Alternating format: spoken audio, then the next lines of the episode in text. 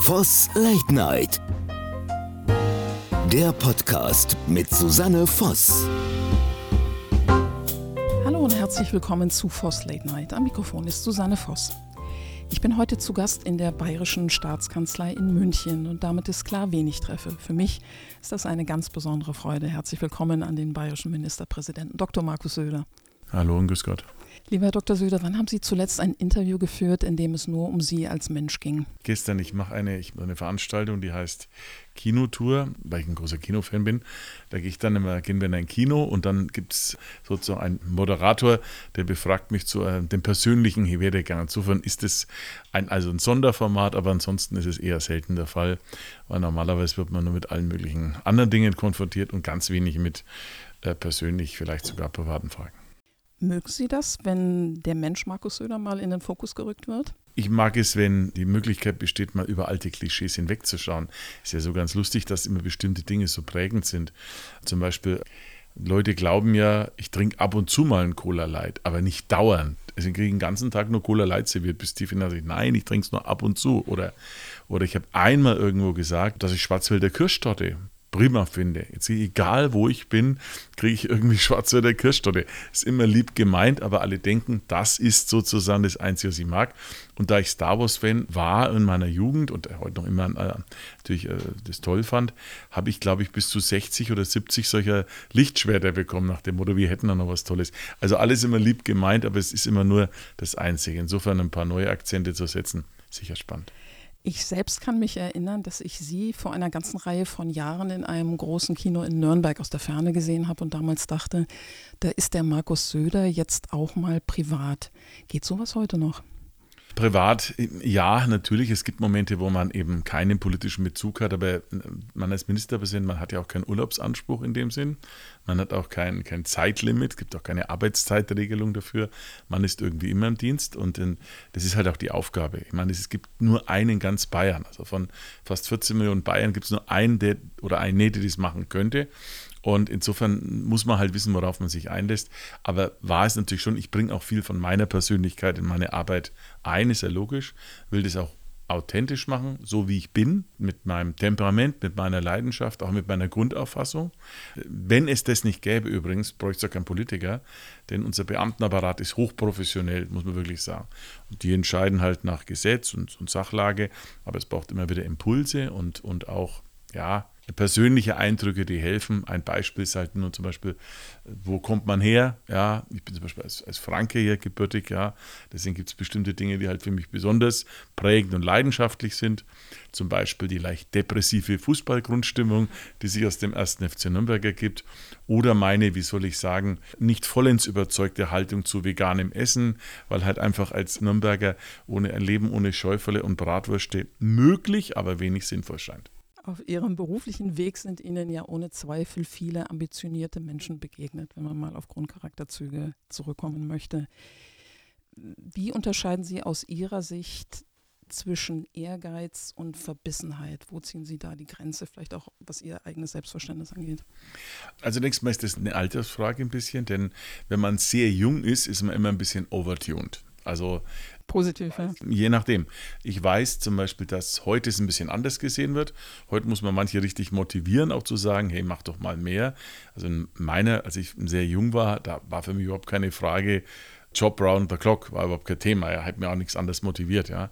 Und wenn, wenn jemand gesagt hat, ich stolper damals so, also ich muss jetzt hier in der Früh dies und jenes machen, mach das. Ich kann mich mal erinnern, als meine erste Tochter eingeschult worden ist und ich wollte unbedingt, ich habe gesagt, du musst jetzt nach Berlin zu irgendeiner äh, Veranstaltung mit Angela Merkel. Und das war damals, also heute, würde ich sagen, nee, ne, wenn sowas ähnliches wäre. Damals war das okay, mache ich und so. Das ist eine.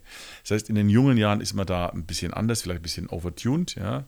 Wenn man älter ist, bekommt man auch seine eigenen Stärken und Schwächen, eine bessere Akzeptanzskalierung, würde ich mal sagen. Ja, weil man, man erkennt ja, wer man ist und man findet sich ein bisschen mit seinen Schwachstellen ab und versucht mit seinen Stärken äh, zu haushalten. Und das Zweite ist dann, was Ehrgeiz und Verbissenheit betrifft, wenn man nicht mehr erkennt, wann etwas in die falsche Richtung geht. Also wenn man sozusagen das Persönliche über allem steht. Ich hoffe, dass das bei mir nicht der Fall ist. Ich bin schon sehr entscheidungskräftig. Das muss ich auch sein. Wenn ich an die Corona-Zeit denke, war ich häufig auch wirklich entscheidungsallein. Es gab niemanden, der da gerade zu Beginn der Krise überhaupt eine Idee hatte, was zu tun wäre. Und auch keinen, der Lust und Wollens gewesen wäre, eine solche fundamentale Entscheidung, wie das Schließen zum Beispiel von bestimmten gesellschaftlichen Bereichen, überhaupt übernehmen zu können. Da ging es ja echt, kann man wirklich so um Leben und Tod. So, und dann muss man halt auch die Kraft haben zu entscheiden. Aber ich glaube nicht, dass ich verbissen bin und Sie merken es letztlich daran, ob man noch einen Humor bei der Sache hat. Also ohne Humor, dann ist es total verbissen und das ist furchtbar. Sie haben es gerade gesagt, das Thema Corona seinerzeit. Ich kann mich an Ihre Ansprache erinnern, als Sie weitreichende Entscheidungen getroffen haben. Und das bringt mich zu dem nächsten Punkt. Sie sind ja das, was man einen Medienprofi nennt, tatsächlich. Würden Sie sagen, das ist ein Türöffner für einen Spitzenpolitiker oder eine Spitzenpolitikerin? Nein, aber ich glaube, es ist eine der notwendigen Grundvoraussetzungen, die man braucht. Also zunächst mal braucht man Sachwissen. Ich glaube, dass ich in vielen Themen mindestens so gut drin bin wie manche Minister. Also man braucht Interesse an der Sache und man muss sich auch einlesen können. Meine juristische Ausbildung ist ein guter Vorteil. Ich kann Vermerke lesen, ich kann Beamtenpapiere lesen ja, und verstehen. So, meine journalistische Ausbildung, die ich ja noch dazu genossen habe, hilft mir weniger jetzt in der Kommunikation nach draußen, als vielmehr so im Erkennen, wo sind die Schwachstellen. Journalisten haben eine ganz gute Begabung, so zwischen den Zeilen zu lesen und nachzuhaken und nachzufragen. Das heißt also, aus der juristischen Ausbildung ergibt sich für mich das strukturierte Denken und aus dem journalistischen auch die Neugier und auch, sagen wir mal, so das Gefühl, der Instinkt dafür, wo sind die einen an der Knackpunkte so. Das ist die erste Basis für alles. Weil egal wie das Marketing wäre, wenn die Sache nicht stimmt, vergisst das Marketing. Ja? Das ist wie ein neues Getränk, ja, das furchtbar schmeckt, nützt doch die tollste Flasche, ehrlich gesagt, nichts so. Und das Zweite ist, und dann musst du es halt den Menschen auch erklären können. Und zwar nicht so, wie es jetzt gerne in, in Vermerken aufgeschrieben wird, wie Politiker gerne reden, sondern man muss es so erklären, dass man versteht und zwar schnell. Und das muss halt jeder machen und können, weil nur so schaffst du auch Akzeptanz für Entscheidungen. In der Politik heißt es ja nicht verkünden, ist ja keine Verkündigung, sondern es ist im Prinzip ein Vorschlag, selbst wenn es eine Entscheidung ist, ne, ist ein Vorschlag, der dann auch durchs Mitmachen und durch das Mitmachen aller zur Mehrheit findet. Und deswegen muss man auch sozusagen Akzeptanz finden. Es geht nur, wenn man es erklärt. Sie haben gerade das Stichwort Schwachstellen bei Journalistinnen und Journalisten genannt. Und werden Sie ja auch häufiger von einem Trost von Journalisten begleitet. Ich kann mich erinnern, bei meiner Vorbereitung für dieses Gespräch, ein FATS-Journalist hat geschrieben, der Herr Dr. Söder nehme durchaus wahr, wenn Dinge passieren, die offensichtlich ihm passiert sind. Er hat in aller Aufregung statt eines Erfrischungstuches ein Desinfektionstuch genommen, sich sein Gesicht abgewischt und hatte dann einen Ausschlag. Nehmen Sie das wahr? Reagieren Sie auf sowas? Nee, das war sehr lustig, muss ich sagen. Also das war wirklich sehr lustig. Es war zum einen lustig, wir waren in einem relativ kleinen Flieger alle zusammen ja. und wir haben uns schon unterhalten gehabt und es ging tatsächlich los. Wir flogen dann, das ging in Richtung äh, Albanien, also wir haben mhm. so eine Reise gemacht, Rumänien, Albanien. Und wir flogen dann eben äh, in Albanien ein und dann war da unten ein Gebirge zu erkennen und dann dachte ich mir, habe ich dann Journalisten gefragt, na ihr wisst doch immer alles, wer, was ist denn das? Und der DPA, der DPA-Kollege hatte keine Ahnung, der schlug dann aber vor, schlagen wir doch mal die Schlausten hier. Und das ist doch nach eigenem Empfinden der FAZ-Mensch. Äh, Timo Frasch ein sehr, sehr wirklich guter und starker und, und versierter Kollege, auch so eine der Edelfedern. Und äh, der hat dann ehrlicherweise nicht so richtig gewusst, was war. Und das war schon mal ganz witzig und so. Und dann eben kam diese Szene, wo er eben dieses Tuch nahm und sich dann und dann halt so sagte so, aua, das äh, brennt jetzt. Ich habe jetzt doch das Desinfektionszeug ins Auge getan. Und es war wirklich sehr charmant und äh, die anderen haben alle laut gelacht und ich konnte mir da nicht verkneifen, so einen kleinen Zwinker mitzumachen. Er hat ihnen das auch nicht übel genommen. Nicht? Nein, das war sehr charmant. Ich fand auch, fand auch interessant, dass er das geschrieben hat, ehrlicherweise. Ja, ja, ja und fand ich, ich auch sehr rührend. Ein, ein, bisschen Humor muss ja sein. Also Schadenfreude allein ist natürlich schlecht, aber äh, wir, wir haben mit ihm gelacht. Wir haben in dem Moment mit Der ihm große gelacht. Unterschied, ja, mit oder wir haben über mit jemand. ihm gelacht. Ja. ja, ja, das stimmt. Nein, das war äh, interessant zu lesen und wir sind ja alle Menschen, auch Sie, lieber Herr Dr. Söder, und Menschen haben Gefühle, die verletzt werden können, egal wie professionell, egal wie lange im Geschäft, egal in welcher Position. Wie, ohne jetzt wissen zu wollen, was Sie als Mensch verletzt, aber wie reagieren Sie, wenn Sie sich in einer Situation wiederfinden, wo Sie denken, das trifft mich jetzt persönlich? Am meisten ärgere ich mich über eigene Fehler, das muss ich dazu sagen. Das da ärgere ich ich mich ziemlich äh, und wie es sich für einen CSUler gehört, richtig schwarz drüber, weil ich mir denke, das hättest du auch sehen können. Vor allem, Es gibt also manche Fehler mit Ansage, wo man schon vorher schlechtes Gefühl hat. Ich muss dazu sagen, mein Bauchgefühl ist normalerweise immer relativ gut, ob was besser oder schlechter ist. Ja? Und es gibt dann manchmal so Dinge, lässt sich dann überreden oder, oder, oder es geht auch manchmal gar nicht anders, die Umstände. Da habe ich ein schlechtes Gefühl und dann gibt es Ärger und ich sage, ah, Mist, das hätte ich eigentlich sehen können. Das ist das eine. Das zweite ist, mich nervt manchmal mangelndes Durchdenken, also und auch äh, nicht so kluges Argumentieren. Also wenn Leute einem Dinge hinhauen, wo man sagt, das ist schon evident, dass 2 plus 2 4 und nicht 5 ist, oder?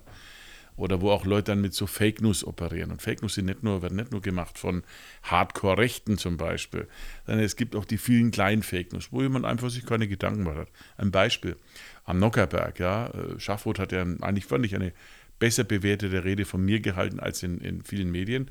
Aber da war halt einfach falsch zu sagen, ja, dass der Innenminister einen Insassen freilässt. Stimmt, das muss, wenn, dann der Justizminister machen. Oder dass Baden-Württemberg bei der Bildung besser ist als Bayern. Das ist nämlich ziemlich Gegenteil im Moment. Die sind ein bisschen im Sinkflug nach den offiziellen Schätzungen und Daten, die in Deutschland gemacht werden. So, das aber, das geht noch. Ansonsten verletzt mich wenig, muss ich dazu sagen. Ich habe mir da schon so eine gewisse ja, harte Haut zugelegt. Es gibt ganz wenige Momente, die wirklich wehgetan haben. Also neben wirklich ganz ekligen Mails, die man während Corona bekommen hat, wo es um also wirklich heftigste Todesdrohungen waren, hat mich mal ein bisschen verletzt, kann man ja, aber das hat mich schon getroffen, wie ein Journalist geschrieben hat, sein Vater äh, hätte ihn für einen Taugenichts gehalten, also mein Vater. Mein Vater war zu dem Zeitpunkt lange verstorben und sowas fand ich einfach total daneben, weil der Journalist kannte meinen Vater nicht, äh, auch von, vom Alter her. Und das fand ich damals total daneben. Also diese ganz wenige Momente, aber da war ich dann schon sauer, wenn ich das so sagen darf. Reagieren Sie dann oder sagen Sie, das ist des Kommentars nicht wert? Naja, also was, was heißt reagieren? Es ist ja immer das Gleiche, es bringt ja nichts, geschrieben ist geschrieben. Und ähm, Angela Merkel hat mir das mal beigebracht. Ich habe während der Corona-Zeit eine sehr enge Nähe zu Angela Merkel bekommen. Auch sie ist noch wirklich ganz neu schätzen gelernt. Und äh, da gab es dann auch mal so, so Abende, wo man so an der, an der mittleren Verzweiflung war, weil halt keine Masken da waren und was weiß ich, ja, oder, oder Streit oder Ärger war wegen Corona. Und dann habe ich ja manchmal so, so, ja, wie soll ich sagen, so, oh, wie hält man das aus oder was macht man da? Und da kam immer so, ich nenne es mal Konfuzius-SMS, ja. Konfuzius sagt, ja, denke auch an übermorgen und nicht heute so, oder man muss die Koalitionspartner wie man nehmen, geht nicht anders, ja. Und äh, das hilft dann immer ein bisschen über manche kleine Klippe hinwegzukommen. Und spannend ist, heute gebe ich das Ministern wieder weiter. Und das meinte ich mit so generativen Prozessen. Äh, mit einer gewissen Zeitdauer hat man auch wirklich genug Unsinn gehört, um nicht jeden Unsinn an sich herankommen zu lassen. Sie haben es gerade gesagt, dass Politiker der Blecken am Nockerberg, Maxi Schaffroth ist ja Kabarettist und Schauspieler. Können Sie dann diese Fehler, die er dann offensichtlich formal gemacht hat, ihm dann auch ein Stück weit in Anführungszeichen verzeihen? Ja, das, ist ja, man dürfte es ja auch nicht überbewerten. Also manche Leute tunen das auch wieder oder ziehen das wieder hoch und es sei jetzt Weltspektakel. Es gibt zwei großartige Veranstaltungen in Bayern, die sind absolut gehören zur bayerischen Tradition und zur Volkskultur. Das ist Veitshöchheim und das ist der Nockerberg. Veitshöchheim ein bisschen weniger politisch, weil der Fasching generell auch breiter angelegt ist. Auch mit einer anderen Beziehung, insbesondere mit den Kostümen, äh, spielt eine große Rolle. Und das war das der Nockerberg, das ist ein Hochamt, muss man auch wirklich sagen. Das der Blecken ist auch eine, eine sehr bayerische Form der Polit-Satire. Also in Berlin geht sowas nicht. Also in Berlin wäre das maximale Angriffe, da wäre jeder voll entsetzt. Das löst also mittlere ähm, Aufstände aus. In Bayern ist das eine Form von Anarchie. Anarchie heißt, wir sagen den Oberen mal wirklich knallhart, die meinen, die sitzen da unten und müssen sich das anhören, aber wir machen keine Revolution. Und die sollen zuschauen, ob sie es verstanden haben. So habe ich das gelernt von Stoiber und so empfinde ich es auch. Und ich höre schon mal genau zwischen den Zeilen zu, na, das kann was dran sein, kann man was ändern. Aber ich fand die Rede jetzt persönlich seine beste. Schwachstellen hat jeder, das, aber das entscheidet jeder, ob es einem gefällt. Ich persönlich fahre da gern hin und äh, es gehört auch einfach dazu, mal an so einer Stelle über sich selber lachen zu können. Und meine Empfehlung ist am Nockerberg geben, das Starkbier ist eine relativ elegante Möglichkeit, das Ganze gut zu ertragen. Denn mit zwei, drei Schluck von dem Starkbier surft man durch die Veranstaltung deutlich entspannter.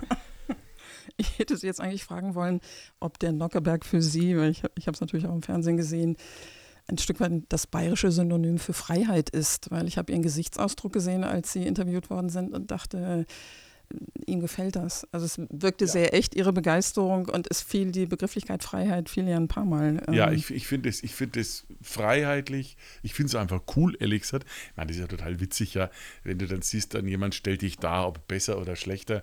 Diesmal fand ich der Schauspieler, er hat es nicht leicht gehabt, Herr Unger, weil, weil sein Vorgänger, der Kollege Zinner, hat es über 15 Jahre gespielt.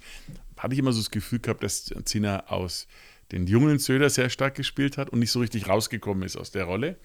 Und deswegen hat er, glaube ich, auch gewechselt. Und äh, jetzt der neue Schauspieler, das fand ich sehr, sehr gut gemacht. Fand ich jetzt ja auch so mit Mimik und Gestik. Ja. Das merkt man daran, wenn das Umfeld sagt: oh ja, so läufst du. Sag, du läufst so komisch. Ja, ja, so magst du auch.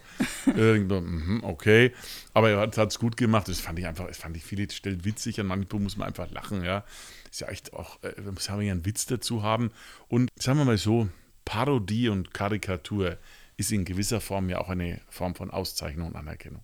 Denn beim Nockerberg ist das Schlimmste, nicht verrissen zu werden, ja, aber nicht mal erwogen worden zu sein für Rollen und Ding äh, und, und Kritik. Das ist dann immer ein bisschen, da knappert der ein oder andere dran. Das glaube ich, weil es geht ja schlussendlich auch um die Überzeichnung, dass sie wahrgenommen werden, dass man sie natürlich karikiert und dass man natürlich das, die Art, wie sie gehen, die Art, wie sie sprechen, überzeichnet. Das gehört ja dazu. Ja, es gibt ja viele Leute zum Beispiel, Menschen sind total freundlich. Wenn du irgendwo hingehst, ja, und dann, dann sagt irgendeine, Sie schauen ja aus wie der Söder. Ja, Sie, Sie, sind, sind Sie der Söder? Ja, oh, Herr Minister, aber Entschuldigung. Äh, natürlich, Herr Doktor, so, so. Und das ist immer total lustig, das finde ich total nett, ja. Also ich bin auch jemand, der jetzt kein Problem hat, da offen auf Menschen zuzugehen. Und auch als Ministerpräsident gibt es da überhaupt keine, also ich bin völlig barrierefrei im Zugang zu Menschen, egal zu wem. Ähm, wenn jemand freundlich zu mir ist, bin ich auch total freundlich. Haben Sie schon mal gesagt auf die Frage, sind Sie der Herr Söder? Nein. Ähm, es gibt eine wirkliche Szene bei der Kirchwein Johannes. Mhm. Da war eine wirklich lustig, da war Kirchweinanstich und so. Ich habe ein Bier angezapft und so. Und da hat mir einer die ganze Zeit irgendwas erzählt. Und es war ein sehr anstrengender Mensch, auch nicht sehr wohlwollend. So. Und er die ganze Zeit zu mir, ja, ja, ist gut und so. Und dann kam ein anderer her, der wirkte etwas ich muss den Herrn Söder sprechen. Und kommt zu mir, wo ist der Herr Söder? Habe ich gesagt, da, der steht neben mir. und dann, dann habe ich sozusagen die beiden miteinander gekoppelt und dann, ich bin's nicht, doch, der hat gesagt, sie sind's. Und ich habe den Abend noch genossen bei, ja, bei Herrn Bratwurstbrüller. Also das, das ist aber, glaube ich, der einzige äh, aus meiner Sicht verbriefte Fall. Ansonsten hat es wenig Sinn, weil ich ich stehe ja auch relativ groß und breit in ja. der Landschaft, also ja. mit meinen 1,94 und über 100 Kilo, ich fürchte ein bisschen mehr über 100. Und ich, da kann ich mich schlecht, also ich kann mich schlecht verstecken. Äh, das ist so, wenn, was war das mal? Ich kann mich mal erinnern, da war irgendwas, bin ich mit Jungs irgendwie unterwegs gewesen und hatte ich ein Cappy und Sonnenbrille auf, ja, irgendwie so, ja, und und dachte jetzt, also hallo, ne, jetzt, ja. Und jetzt dann, kennt mich keiner. Hallo Dr. Söder, wie geht's? Und so. Also das ist das, da habe ich jetzt keinen, äh, muss ich auch nicht. Und es gibt ja auch so lustige Szenen. Ich bin ja sportlich schon versuche und schwimme auch gerne, ja. Und da gibt es auch schwimmen gern durch bayerische Seen, gerade im Sommer, ja, oder auch, auch mal äh, im Fränkischen, da im Rotsee, den ganzen Rotsee durch, also wirklich der Länge nach und so. Respekt. Und dann gibt es halt manchmal irgendjemand, der auf dem Sub fährt und so. Und ich meine, du bist jetzt im Wasser, ja, und schwimmst vorbei. Hallo Söder. Also die Leute, die Leute kennen. Wie geht's so? Ja, hätte man mal eine Frage oder so, ja. Das gibt's alles, ja. Ich stelle mir gerade vor, ich glaube, ich würde den Ministerpräsidenten, wenn ich in den Badehose beim Schwimmen treffen würde, nicht auf irgendwelche fachlichen Sachen ansprechen. Aber tatsächlich hat Könnte das. Könnte sein, dass, ja, also das sehen Sie ja nicht, weil ich schwimme ja dann, ja. ja. Äh, äh, aber es gab schon Leute, die dann auf dem Sub daneben irgendwie standen. Ich hätte mal eine Frage irgendwie zur Gesundheitspolitik oder was weiß ich. Und ich habe es dann natürlich fachgerecht, höflich beantwortet. Das hat mir Oberbürgermeister König auch erzählt. Also er wird, ich habe ihn auch gefragt, äh, wie viel Raum für Privatheit bleibt und er sagt, er wird überall angesprochen. Das ist ja, der so. Markus hat es ja noch schön. äh, also der äh, ist ja noch irgendwie, hat ja noch ein schönes Leben. Der fährt halt dann nach Fürth und dann ist er schon frei.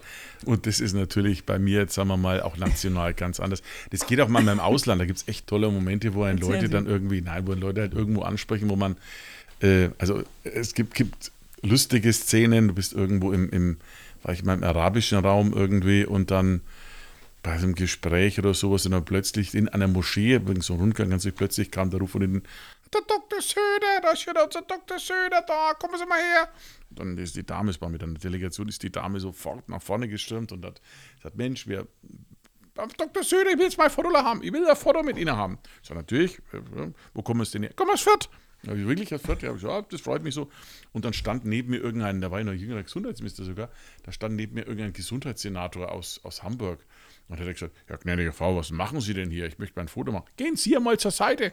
Aber ich bin Gesundheitssenator aus Hamburg, aber interessiert mich überhaupt nicht, will ein Frankenfoto machen. So, das gibt's wirklich. Ähm, manchmal aber auch ganz andere Begegnungen, wo Leute aus anderen Kulturkreisen einen kennen oder so. Ach, viele, viele aus der türkischen Community, die irgendwann kennen, weil ich mich da sehr engagiere. Also das gibt es immer. Insofern, ich freue mich immer, muss ich wirklich sagen, wenn jemand nett und höflich ist. Und in der heutigen Zeit ist natürlich auch Selfies nahezu überall gewünscht und ich stelle mich auch gern zur Verfügung.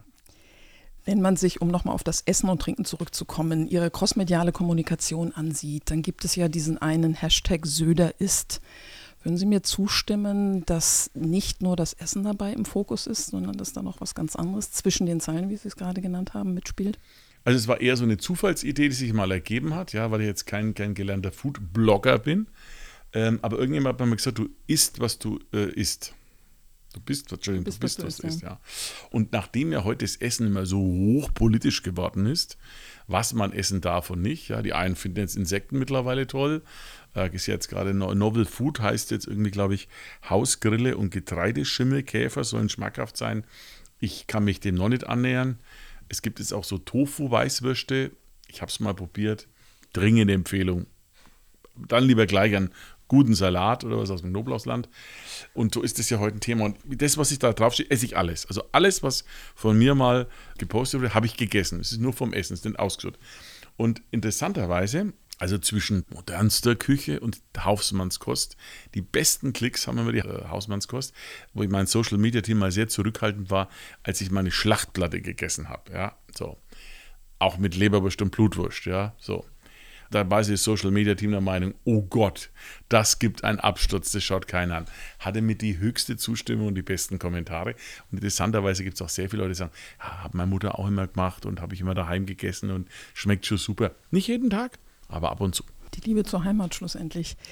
Man schreibt Ihnen, lieber Herr Dr. Söder, ein Zitat zu. Und zwar heißt das, ab 50 beginnt im Leben eines Mannes die Zeit der Ernte. Wenn Sie das so gesagt haben, haben Sie dann in aller Stille die neue Saat nach der Ernte für sich mitgedacht?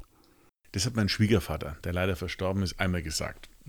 Ich glaube, dass das in letztlich nichts anderes als ein Trostsatz ist, wenn man die 50 überschreitet, oh. weil es gibt ja auch den anderen Satz von Erich Ribbeck, dem, dem ehemaligen großen Fußballtrainer, der gesagt hat, wer mit 50 früh aufsteht, ab 50 und ihm nichts wehtut, der ist tot. So, also insofern ich, ja. ist es ja auch so, äh, man gibt es ja da unterschiedliche Möglichkeiten. Natürlich sind heute 50 anders, als es bei meinem Vater war. Als mein Vater 50 war, dachte ich schon, dass es so eine Methusalemsschwelle erreicht sei, ja. Das ist heute, glaube ich, schon anders. Heute ist es ja mit 60, 70 sind Leute, Gott sei Dank, muss ich sagen, anders drauf. Gibt da mir auch irgendwie Hoffnung. Ich bin jetzt mittlerweile 56. Das heißt, in vier Jahren wäre ich, oh Gott, 60, äh, das ist was, was man echt nicht vorstellen kann. Insofern schafft sich so jeder seine eigene Hoffnung, wie er mit dem jeweiligen Lebensalter umgeht. Vielleicht liegt es daran. Das stimmt. Lieber Dr. Söder, auch ich bin 56, ich werde in vier Jahren genauso wie Sie 60. Wann sind Sie denn geboren, in welchem Monat? Ich bin 1966 geboren, Sie sind 67 geboren. Dann ne? sind Sie älter, Sie natürlich nicht. Ich bin, ich bin älter als, nein. Wann, wann 66, wann sind Sie geboren? Im Oktober. Ja, sind wir nicht weit auseinander, aber ich bin ja im Januar 67 geboren. Gut. Aber immerhin 67. Sie sind, Sie sind jünger als ich, Herr Dr. Söder. Oktober, dann sind Sie... Ich bin ein Skorpion mit allem, was dazugehört. Ah. Sind die nett oder, oder?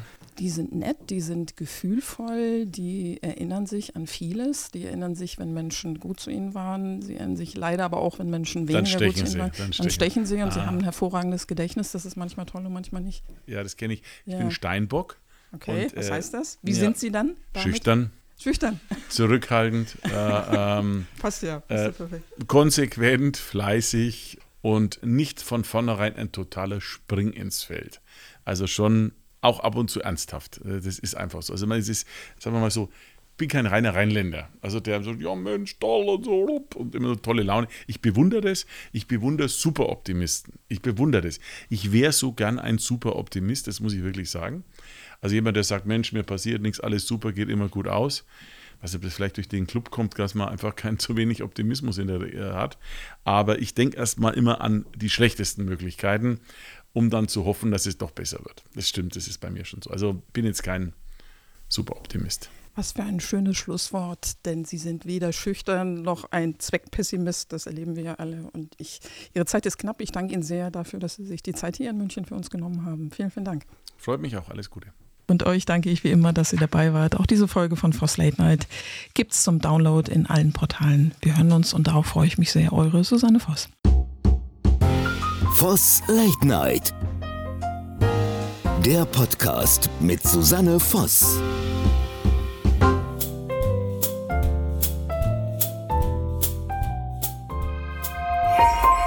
Dieser Podcast wurde produziert von der MD Media and Entertainment.